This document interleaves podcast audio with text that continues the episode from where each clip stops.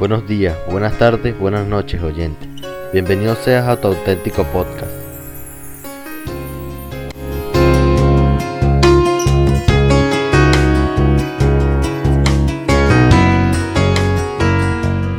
En el episodio de hoy me gustaría exponer un análisis e indagar en conjunto a ustedes el interesante cuento Dos cartas, de José Donoso.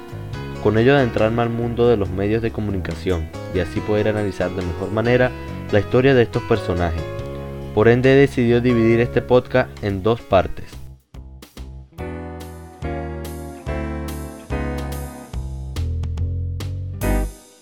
Parte 1 A continuación, un breve resumen de la historia para colocarnos en contexto. El cuento nos presenta a sus personajes, Jaime Martínez, que es un chileno, y el inglés John Duffield, compañeros de curso por varios años, que al terminar el bachillerato toman caminos separados.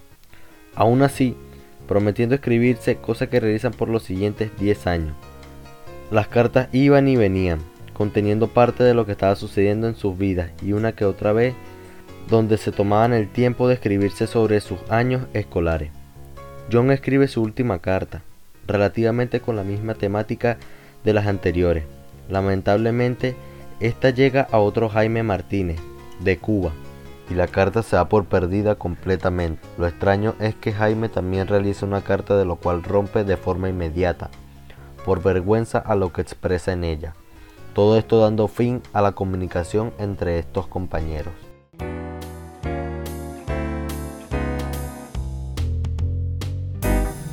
Parte 2 Quiero comenzar la segunda parte de este podcast con dos preguntas. ¿Cuándo fue la última vez que realizaron una carta y el porqué de esta? ¿La razón o el contenido de ella? Honestamente, he analizado estas preguntas y créanme que yo no tengo la respuesta, ni de la una ni de la otra. No recuerdo la última vez del por qué hice una carta y tampoco recuerdo haber hecho una por voluntad propia o porque quisiera. Las que he realizado han sido porque me han enviado una tarea en el colegio o cuando era pequeña, cuando yo me portaba mal, le escribía pequeñas cartas a mi mamá pidiéndole disculpas. Pero independientemente de estos actos, nunca he realizado una carta. Y es curioso, es curioso porque antes ese era el método de comunicación. Y si queremos comparar los métodos de comunicación de antes con los de ahora, la diferencia es gigante. El saber que tu carta tardaba de 5, 6 meses, un año, tal vez más, en llegar a su destinatario y lo mismo de vuelta, o tal vez simplemente no llegaba a ninguna parte, se perdía en el camino para allá o en el camino para acá. Es algo loquísimo porque ahora tu mensaje llega en un minuto y se responde en un minuto. Si tarda más de 10 minutos, una hora, a uno le da el tic nervioso. Y es increíble.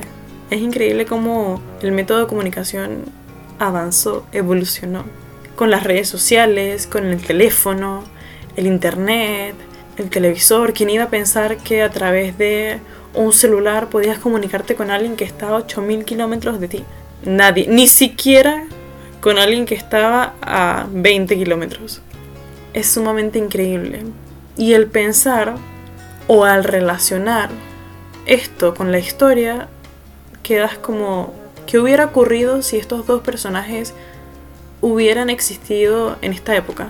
O su historia se hubiera narrado en esta época. Tal vez hubieran hablado más o tal vez ni siquiera hubieran hablado. Tal vez el tener la accesibilidad o la facilidad de comunicarse les hubiera aburrido entre ellos y no hubieran visto interesante conversar o mantener una comunicación.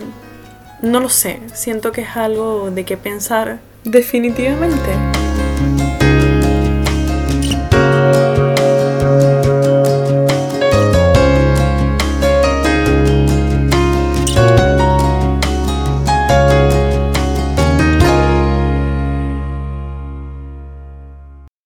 Con esto doy fin totalmente de este podcast. La última parte la quise hacer sin guion, quise que saliera lo más natural posible, aunque tuviera que realizarla unas 20 veces porque me estaba equivocando muchísimo, me enredaba mucho con las palabras. Pero en sí espero que les haya gustado, que se hayan entretenido.